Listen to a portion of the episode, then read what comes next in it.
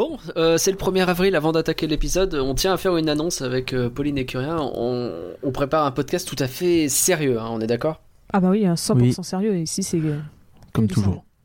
Non, parce que bon, les histoires de poissons, tout ça, ça va, là, on n'a pas 10 ans, quoi. Oh, c'est pas notre genre. hein. Bah, puis c'est pas comme si on allait faire Nemo. hein. C'est vrai, c'est vrai. Eh, Curien, t'as vu, euh, je t'ai mis un poisson dans ton dos, euh, mort de rire. Ouais, c'est ça. Vous êtes vraiment un gang de requins. Putain, on part sur ces blagues-là. 100%, c'est 100% sérieux, Non, vas-y, bref. 100% sérieux. Désolé, effectivement, ça va être un épisode hy- hyper sérieux. J'aimerais être un flan. Un flan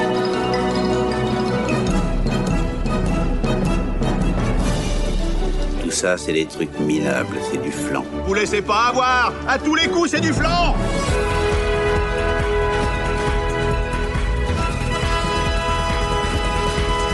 Faut l'animer, le podcast qui n'est pas du flan. Bonjour Pauline, est-ce que tu vas bien? Bonjour, ça, ça va très bien et toi? Bah, Ça va très très bien. Aujourd'hui, c'est le retour de Curien. Comment il va? Ça va, ça va. Un peu fatigué, mais ça va. Et vous, Ça ça, va? va, Ça va, ça va. Bah, tu vois, la forme, la forme. Curien, c'est toi qui as choisi le film dont on va parler. De quoi il s'agit?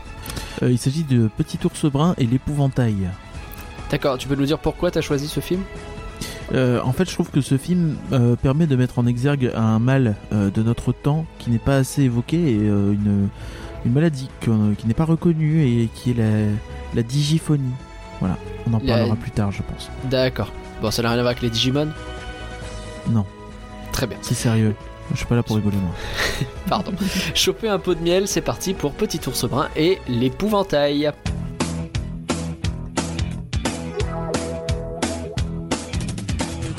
Euh, des gens nous soutiennent sur patreon.folanimé.com et Pauline, et ben c'est l'heure de les remercier parce qu'ils sont très sympas.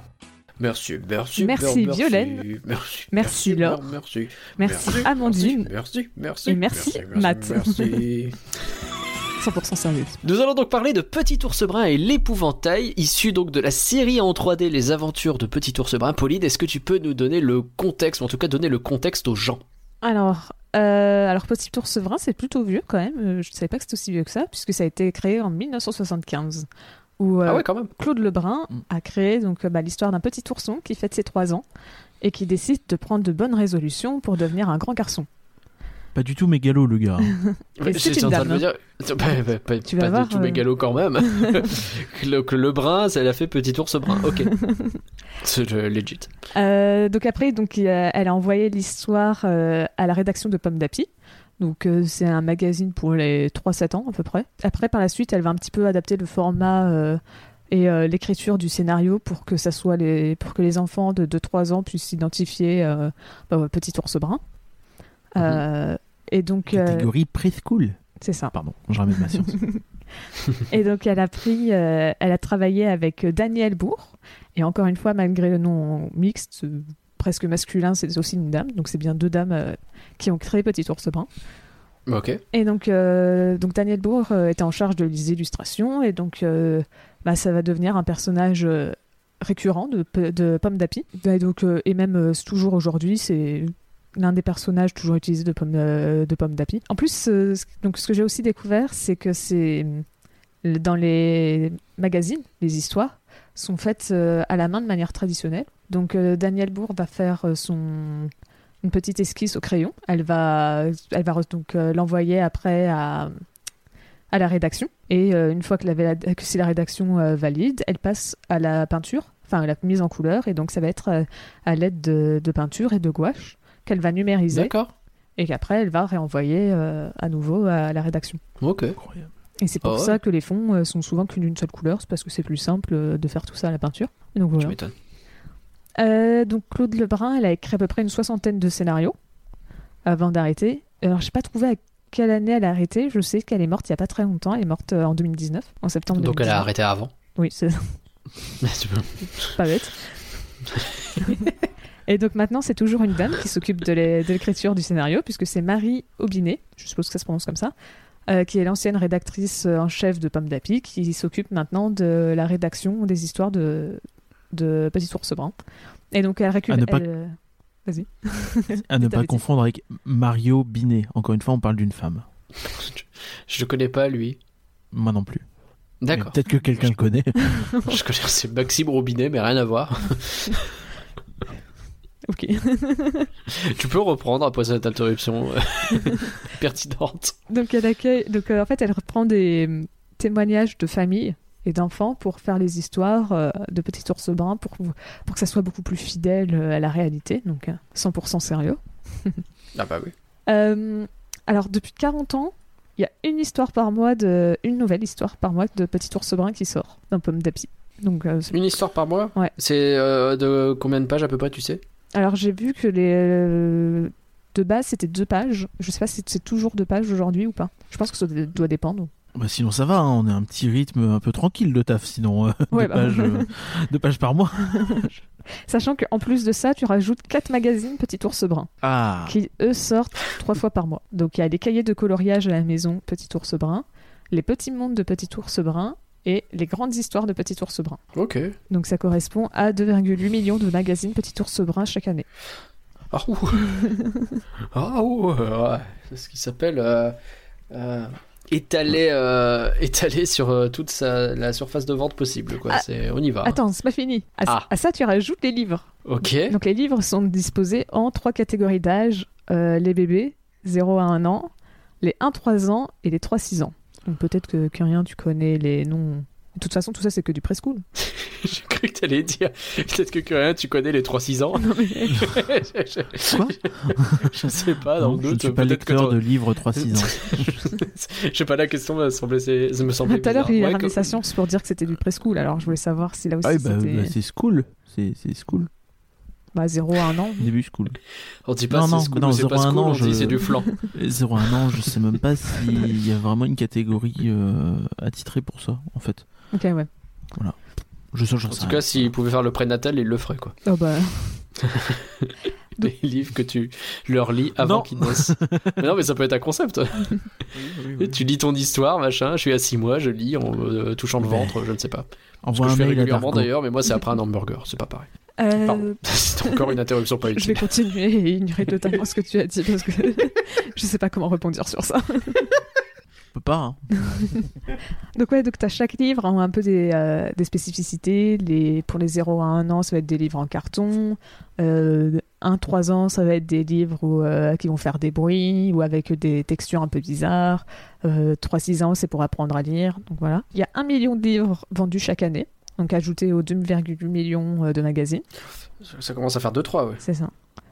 Donc à- s'ajoute à ça une série petite, enfin trois séries Petit Ours Brun. Donc la première qui date de 1988, qui est composée de 100 épisodes, un Quand petit même. chiffre. Mhm. Euh, une deuxième série, Les Aventures de Petit Ours Brun, qui date de 2003 et qui est composée de 52 épisodes et qui était aussi une euh, coproduction avec France euh, 5.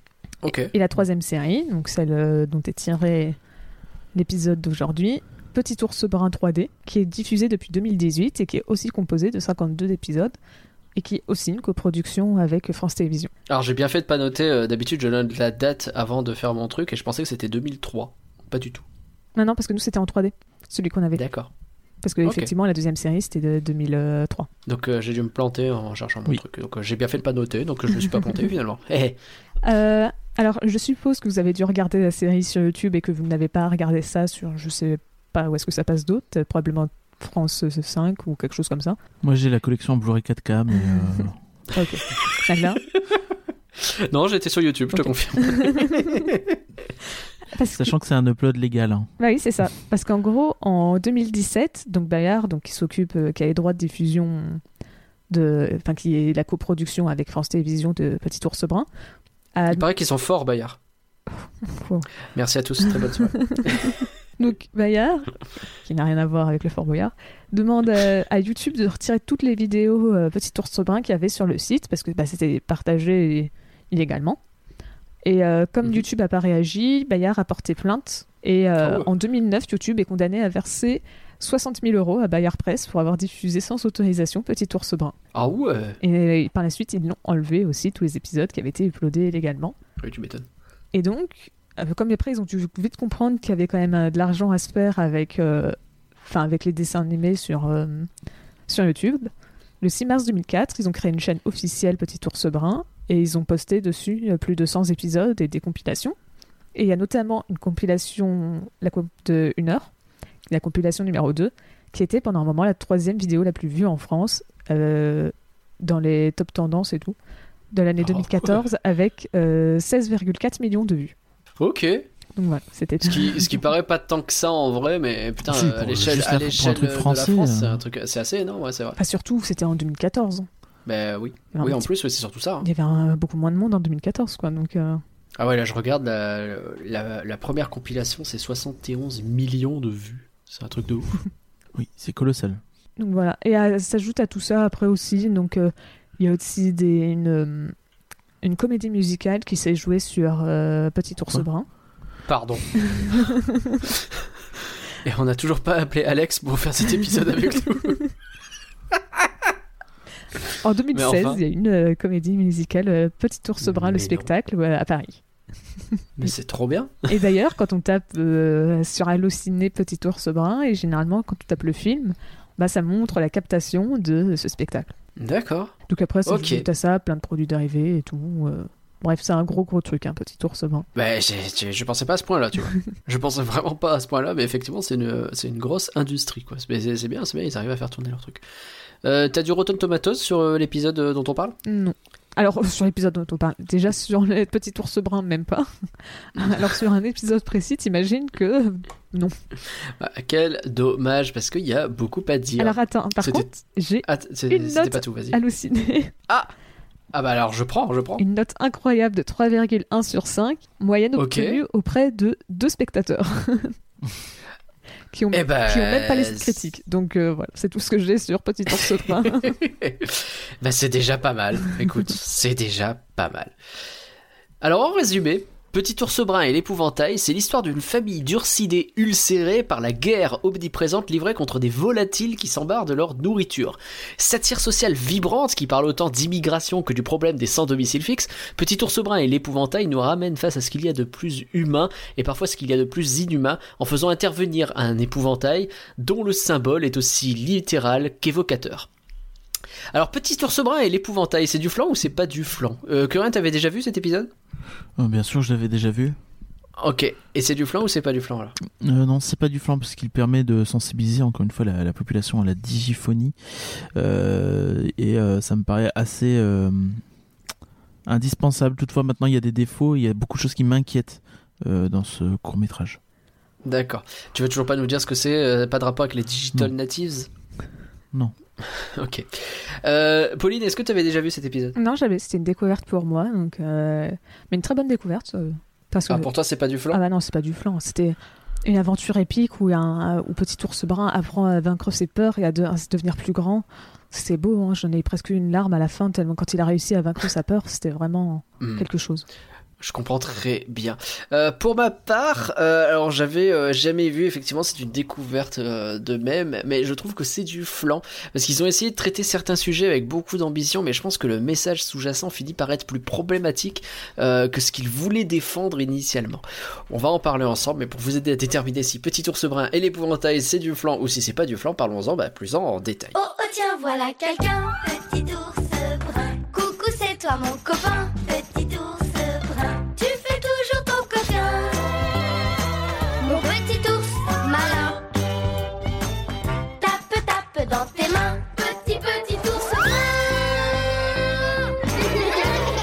commencer, euh, je connais pas ce générique parce que euh, moi j'étais resté sur Petit petit ours brun, c'est un gentil galopin, coquin, câlin, câlin, coquin, petit ours brun. Ok, boomer. J'ai dû Il aime bien sa maman, son papa aussi. Alors que moi, j'ai dû grandir avec la version de 2003, parce que le générique, super. c'était à peu près la même chose sans être la même chose.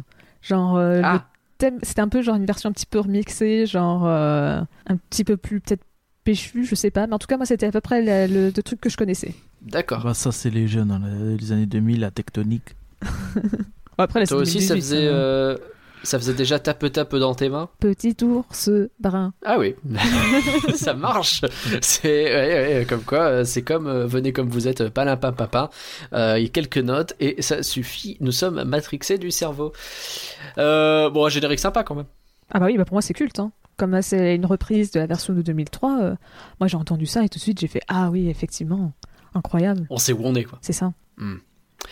Ça nous met Euh, en confiance. Est-ce qu'on peut parler du design éventuellement? Alors, je sais pas ce que vous en pensez, mais moi je trouve le design presque trop coloré parce que le rose flashy de la cuisine, par exemple, c'est pas possible si tu vis là-dedans, tu commences par faire une crise d'épilepsie, quoi. Non, mais tu comprends, c'est parce que le rose, c'est réconfortant, et donc. euh, Alors, oui, c'est peut-être un petit peu criard, et, et je comprends un peu ce, ce problème, mais c'est ça reste quelque chose de, de très chaleureux et, et de très vivant, tu vois. C'est pour montrer que la famille voit la vie en rose. Et donc, euh, c'est une, une métaphore, tout ça. Donc, euh, en soi, je peux comprendre qu'on n'aime pas, mais. Tu vois, il y a des raisons derrière qui, qui ont fait, qui ont justifié ce choix, donc euh, moi ça me dérange pas. Après, la famille vit, euh, vit la vie, en... voit la vie en rose, mais ils ont même pas une cuisine équipée quand même. Une cuisine dégueulasse avec un frigo blanc, un vieil évier. Enfin, moi, je trouve ça vraiment triste. Je pense que ça parle un peu aussi de la misère sociale de ces gens qui sont obligés de faire euh, pousser des légumes euh, chez eux, des légumes et des fruits, pour euh, essayer de se sustenter. Et voilà, ça me. Ah, moi, j'ai plutôt vu ça comme des gens qui voulaient vivre tout seuls dans leur coin, un peu isolés au reste du monde. Peut-être parce qu'ils n'ont pas les moyens. Peut-être aussi, hein. mais parce que tu vois, pour moi, l'épouvantail c'était justement pour faire peur aux gens. On va pas trop s'avancer, hein, mais pour faire peur aux gens et tout. Donc euh, pour moi, c'était plus en mode ermite et pour séparer. C'est pour ça qu'on voit que la famille, c'est parce qu'ils sont tout seuls. euh. Mais oui, après, peut-être que ça peut être pour des raisons financières. On va revenir sur ce sujet euh, parce que là on était vraiment sur le design. Je voudrais juste qu'on termine là-dessus avant d'attaquer effectivement les, les bah, ce que je pouvais appeler les problèmes sous-jacents, les problématiques qui sont abordées. Il faut voir. Euh, on va en débattre, mais euh, bon, je comprends en tout cas que le design aussi il est très coloré. Tu l'as expliqué, Pauline. C'est aussi parce que bah, ils avaient ce style de dessin qui est de remplir des cases de couleurs histoire que ce soit plus simple à la peinture pour faire ça de manière très naturelle. Je sais pas si le style, euh, le c'est pas de la peinture là qu'ils utilisent, hein, c'est de la 3D. Donc a Mm. priori on est plutôt sur de l'animation plus. euh, Mais ils ont repris euh, les designs de les designs du magazine, de la BD. Je sais pas si on peut vraiment Mm. appeler ça une BD, mais de de l'histoire papier. Ok, ouais, donc ça explique un peu ces trucs-là. Euh, Moi, je trouve qu'il y a une forte Ouais. ambition euh, entre le moment où tu passes de la cuisine et le moment où tu passes à l'extérieur. C'est-à-dire qu'on passe d'un mur euh, rose, vraiment qui englobe l'image, à un mur vert, vraiment qui englobe l'image. oui, oui. Ben, c'est là qu'il y a des choix forts qui sont faits finalement. hein. Et si on regarde euh, un peu plus dans le détail, dans l'animation, euh, moi je trouve qu'il y a un, bon taf quand même qui est fait. Typiquement, on voit les oiseaux manger les groseilles. Et euh, je veux dire, leurs petits becs sont animés de sorte à ce que la groseille atterrit dans leur gosier et disparaît bien comme il faut. On connaît un nombre de films qui se seraient contentés de, faire un petit truc assez rapide. On n'a pas le temps de regarder le détail, on passe à autre chose. Après, leurs oiseaux, j'avoue qu'ils sont un petit peu bizarres, puisque par la suite, à un moment, il y a un pigeon qui fait le bruit d'un corbeau. Oui. Donc, C'est vrai que le sound design est peut-être un peu malheureux à ce niveau-là. euh, c'est- il y aura peut-être deux trois choses. Ou, ou c'est le design de, l'oiseau, je sais pas, mais un problème quelque part. Peut-être que c'est ça. La famille semble avoir aussi développé, développé des moyens de, de, de déplacement assez avancés puisqu'ils se téléportent un petit peu, euh, je trouve. Hmm. Et euh, ça, c'est c'est plutôt balèze. Oui, puis Oui, ils ont aussi des pouvoirs qui permettent de ralentir le temps, puisque par moment, ils n'avancent pas à la même vitesse que d'autres. Des fois, ils sont presque ralentis, euh, alors que des fois, ils sont très fluides euh, et ils sont en temps, euh, en temps pas vraiment réel, mais ils se déplacent normalement, et d'autres fois avec un style un petit peu haché. Hmm. Oui, il y a des fois où ça marche bien, cela dit. Je pense à Grand Ours Rose, euh, quand elle, s'en- elle se déplace en tenant son pantalon pour pas qu'il ne tombe. euh, Il y a toute une animation qui est faite avec ce côté un peu compliqué de marcher en tenant son pantalon de la sorte, etc. C'est pas mal fait. Oui, c'est vrai. Bon. Est-ce que vous avez d'autres détails sur le design euh, ou l'animation dont vous voulez parler, ou est-ce qu'on attaque un peu le, le fond du problème? On peut y aller, je pense. Je pense qu'on peut y aller. ouais. Très bien. Alors, je vous propose de faire ça personnage par personnage. Euh, pour moi, on a véritablement une opposition entre des personnages problématiques et un personnage innocent. C'est un schéma un peu classique, euh, presque simpliste à ce niveau-là. Mais par exemple, si on parle du père, euh, je dirais qu'on est quand même sur une caricature du père de famille raciste un peu, avec les oiseaux ne nous ont pas laissé grand-chose, ils exagèrent. Est-ce qu'on n'a pas un peu cette vibe les étrangers viennent voler notre travail finalement?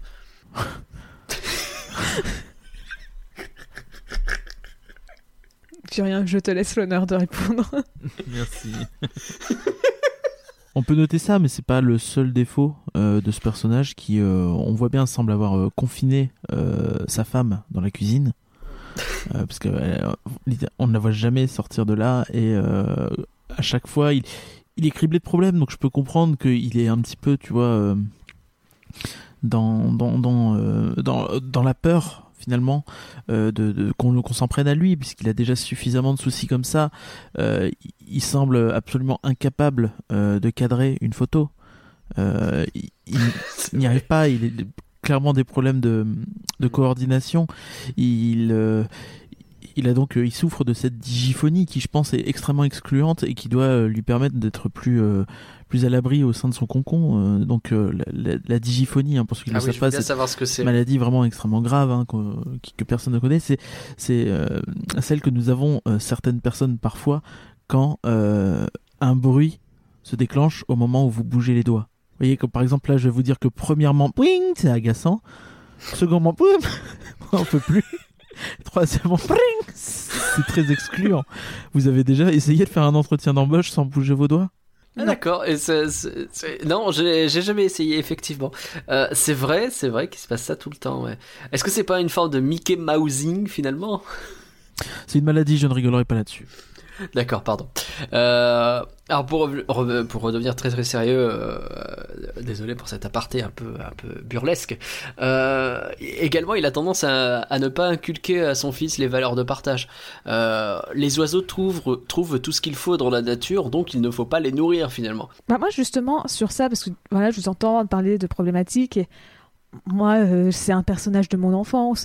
Et donc, euh, comme c'est un personnage de mon enfance, il peut forcément ne pas avoir fait de mal. Je ne peux pas le regarder d'une manière critique. Hmm. Donc, euh, non, quand il dit ça, tout simplement, c'est c'est pour dire, tu vois, c'est quand ces histoires d'animaux qui, à qui, qui sont devenus familiers avec le- les, les humains et donc qui par la suite se méfient plus des humains et meurent. Bah, tu vois, c'est ça en fait. Au final, il essaye juste de prendre leur, la défense des animaux et de leur dire non, mais regardez, il faut pas lui donner à manger, autrement après il va devenir familier avec les humains et il va compter que sur les humains pour pouvoir euh, s'en sortir euh, plus tard. Donc au final, il essaye juste de les sauver. Et les- la leçon, elle n'est pas que pour son enfant, elle est aussi pour les oiseaux. Et c'est ça qui est beau. Ah, je vois. Donc finalement, euh, et c'est le même comportement qu'il a, euh, parce que moi je l'ai un peu interprété comme un comportement toxique. Euh, la méthode qu'il avait d'apprendre à son gamin à surmonter la peur, c'est juste de lui dire tu vas t'y habituer. Et en fait, ça l'arme pour plus tard, quoi. C'est ça, oui. Ok, ok, c'est intéressant. Qu'est-ce qu'on pense de son tuto euh, YouTube euh, Do It Yourself euh, avec euh, trois bouts de bois, de la paille et des fringues On fait un évoux pentail Ah bah, vu la tête du l'épouvantail à la fin, euh, son tuto, il doit être vraiment incroyable. Parce que le tuto fait par un enfant qui a... Enfin, deux enfants qui doivent avoir trois ans, euh, c'est un bon résultat. c'est- assez efficace, effectivement. Je sais pas à quel euh, point le papa l'a aidé ou pas, mais euh, c'est un bon tuto. Je pense qu'il est plein de ressources, cet homme. Ok. Euh, euh, je voudrais parler un petit peu de la mer maintenant. Euh, alors la mer, je la vois un petit peu comme la caricature de l'industrie agroalimentaire, bien entendu, puisqu'elle propose à Petit Ours Brun un yaourt ou une compote. Or, Petit Ours Brun, qui lui va plutôt représenter un esprit beaucoup plus écologique, et ben, il souhaite manger les groseilles du jardin. Non, je suis pas d'accord avec ça. La compote, on sait très bien qu'elle est faite avec les pommes du jardin. Il faut arrêter 5 minutes de dire ça. Voilà, merci. Alors rien ne permet euh, d'en être sûr. Je veux dire, elle n'a pas Mais la vrai. compote Enfin, l'inverse, des pommes du vrai. jardin. On peut pas prouver que c'est quelque chose de d'artificiel, enfin de comment on appelle ça, industriel. Ah, mais alors à ce compte-là, le yaourt, il est fait avec la vache qu'on n'a pas vue dans le jardin? Ah, peut-être que ça vient du fermier à- d'à côté. hein. On ne voit pas la, la ville. Et vu où est-ce que- je vois, je pense qu'ils habitent peut-être dans un petit dans un petit coin campagnard avec. Je pense euh, que ces personnes sont trop en souffrance pour aller régulièrement faire leurs courses euh, gentiment comme vous et moi. Je pense que euh, c'est- c'est c'est un peu une fable à la germinale finalement. Non, je pense qu'ils ont juste des problèmes. D'accord. Euh, Est-ce que tu reconnais tout de même qu'elle a un côté autoritaire puisqu'elle exige euh, que l'on demande la permission avant de sortir de table? Est-ce que les parents sont pas un peu les méchants de cette histoire? Tu veux nous parler de ton enfance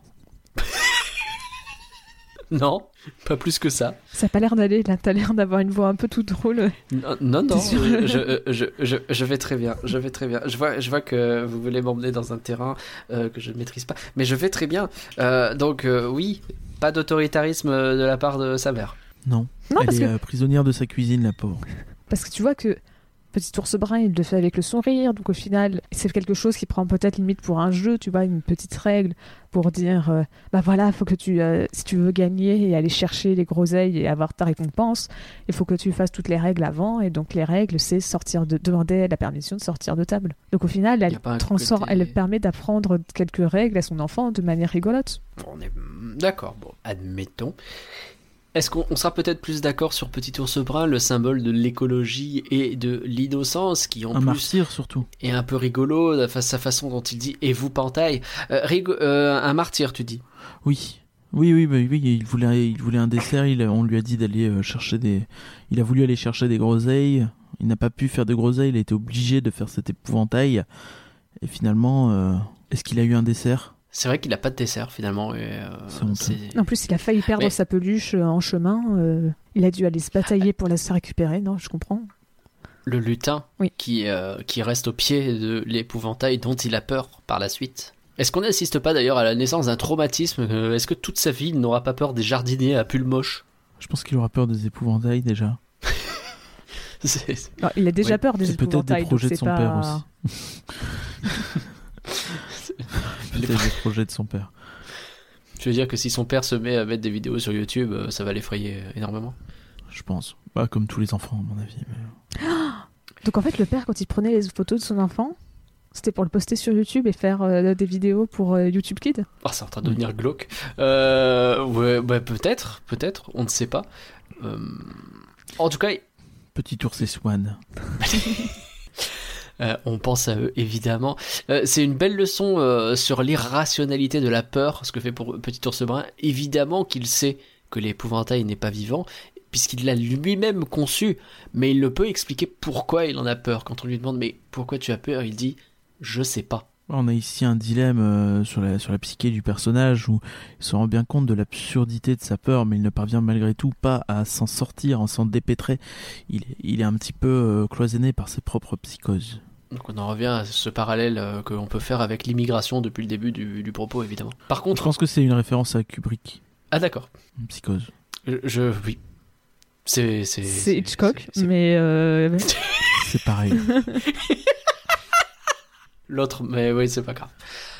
Euh, par contre, c'est un petit délinquant quand même. Excusez-moi, je me suis permis Euh, une touche d'humour. Euh, Je- en avril, je n'aurais pas dû. Je, comprends. On va essayer de, de, de, retrouver un peu de sérieux. Euh, En parlant d'un sujet grave, en- encore une fois, la, petite délinquance. Euh, petit ours brun se permet de courir sur le potager. Est-ce que euh, c'est quelque chose qu'on ne doit pas condamner fortement? Euh, non, mais oui, ça, par contre, c'est pour moi le. Je trouve ça scandaleux que c'était pas le premier problème que tu avais avec ce film, qui apprennent des très mauvaises leçons aux enfants. Depuis le début, on a toujours répété de ne pas marcher sur la pelouse. Qu'est-ce qu'il fait? Il court. C'est un pas, il marche et il court. Non, franchement, Ouais. euh, c'est un scandale. Aucun respect. Ah non, mais Aucun euh, respect pour les règles établies par sa mère. c'est ça. Mais c'est peut-être parce qu'il sait pas encore lire, donc ils n'ont pas décidé de mettre des panneaux. Sauf que, bah voilà, s'il n'y a pas de panneau, comment il est censé savoir euh, et apprendre les choses? Non, sur ça, les parents, ils, sont, ils ont fait n'importe quoi. Non, mais c'est C'est la pure irresponsabilité, je suis d'accord. Curien, tu voulais dire quelque chose? Euh, oui, je voulais dire qu'effectivement, je, je pense que euh, se retrouve dans une situation délicate où euh, lui court sur, ses, sur son potager, mais euh, on notera que le potager n'a rien derrière. Il est encore impeccable, alors qu'il l'a bien beugné. Euh, et donc, euh, finalement, est-ce que est-ce qu'on n'est pas en train là de, de condamner un enfant qui, qui, qui fait des choses d'enfant? Oui, mais il sera pas Ouais, enfant toute sa vie. Donc autant c'est qu'il ça. apprenne les leçons dès maintenant pour éviter. Parce que peut-être que là, il n'a pas abîmé ce potager puisqu'il n'était pas suffisamment gros. Et peut-être que par la suite, quand il va devenir adulte, il va pas, il va, il va aller faire des dégâts à, ses pot- à ce potager. Et donc il faut qu'on lui apprenne Mm. dès maintenant que des actions ont des conséquences. Et il faut pas faire de mal à ses amis, quel que soit leur âge, de toute façon. C'est un truc euh, peut-être qu'il faut apprendre dès maintenant. Oui, c'est vrai. Euh, un petit mot peut-être sur Grand Ours Rose. Euh, déjà son nom, sous prétexte que c'est une fille, Grand Ours Rose, euh, allô Non, mais euh, après, euh, ça se trouve, c'est un nom. Je ne connais pas le- la manière de nommer les animaux dans comment les ours choisissent leur nom. hein. Donc peut-être que c'est un nom ancestral, euh, peut-être que c'est en hommage à une reine ou quelque chose comme ça. Donc euh, euh, je n'ai pas envie de juger un prénom dont je ne connais pas l'origine. C'est vrai, c'est vrai, c'est une bonne remarque. C'est une bonne remarque, si ça se trouve, il y a plus de traditions qu'on ne croit derrière tout ça, et on ne veut absolument pas euh, critiquer une culture quelle qu'elle soit. En tout cas, elle fait des super jeux de mots, j'ai trouvé, à base de carottes de nez, notamment, C'est à vrai. côté d'un petit ours brun qui manque cruellement d'imagination et qui appelle euh, euh, l'épouvantail euh, grand cornichon. Et effectivement, comme c'est un garçon, c'est lui qui a eu le mot final sur ce sujet. Et là, c'est la forme de sexisme. Tout à fait. Alors que Plus, Carotte euh, Donné, euh, c'était très bien. Grand cornichon, c'est déjà un, un slammer. Donc, euh, Oui, c'est vrai, c'est vrai, c'est vrai, c'est vrai, c'est vrai, vrai. On ne le dit pas assez. Euh, sur la technique du film, sur la technique narrative du film, euh, et j'en terminerai par ça, on notera la présence d'un fusil de Tchekhov, hein, euh, car euh, les esprits avisés auront constaté que Monsieur Lutin était sur un seau dans le potager déjà dès le début, et or le fait est qu'il s'y trouve, et, donc c'est réutilisé à la fin de l'épisode quand de nuit Petit ours brun doit aller récupérer Monsieur Lutin, on en a parlé tout à l'heure, et que euh, l'épouvantail lui fait peur. Ah oui, mais c'est pour montrer à quel point les réalisateurs connaissaient et maîtrisaient très bien leur sujet. Et donc, euh, c'était une manière intelligente de montrer, regardez, regardez l'arrière-plan. Même si il est simplifié, c'est pour justement attirer l'attention sur les vrais éléments importants. Et de vous dire, bah voilà, regardez toute cette image, tout est important dedans. Et donc, euh, Mhm. tout est écrit à l'avance et tout est important. Donc, non, mais c'est pour montrer que c'est- Ils se connaissent leur métier. Il y a plusieurs nuances de vert dans ce vert uni. Est-ce que vous avez noté le twist final du coup, puisque je vois que vous jouez les observateurs Alors euh, vas-y, explique-nous. Est-ce que vous avez la vidéo à 6.30 euh, où euh, il y a euh, le plan où Petit Ours Brun qui a récupéré sa peluche retourne chez lui en courant.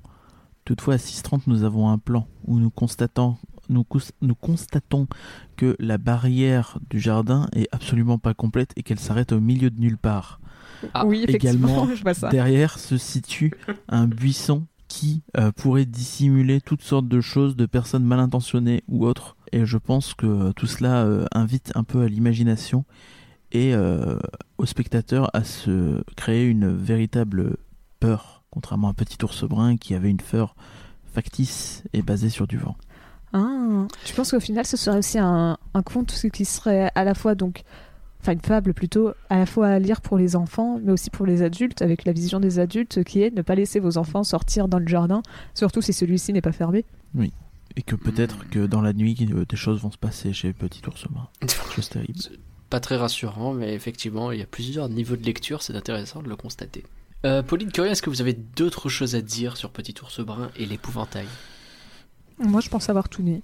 Le plus important, en tout cas, après, libre au spectateur de se faire sa propre interprétation de l'histoire, hein, bien évidemment. C'est c'est ça la puissance de Petit Ours Brun. Tout le monde peut s'en faire sa propre interprétation. Et donc, euh, voilà, je, vous- Bien sûr. je vous encourage à l'écouter. Euh, Enfin, à l'écouter, à le regarder. D'ailleurs, je pense effectivement que euh, cette, euh, cette parcelle de terrain, hein, qui est bien sûr euh, au niveau de Notre-Dame-des-Landes à Nantes, euh, on peut quand même dire que euh, elle permet aujourd'hui de faire vivre des familles plutôt qu'un aéroport euh, qui aurait pollué. Très bien, c'est- important de le signifier.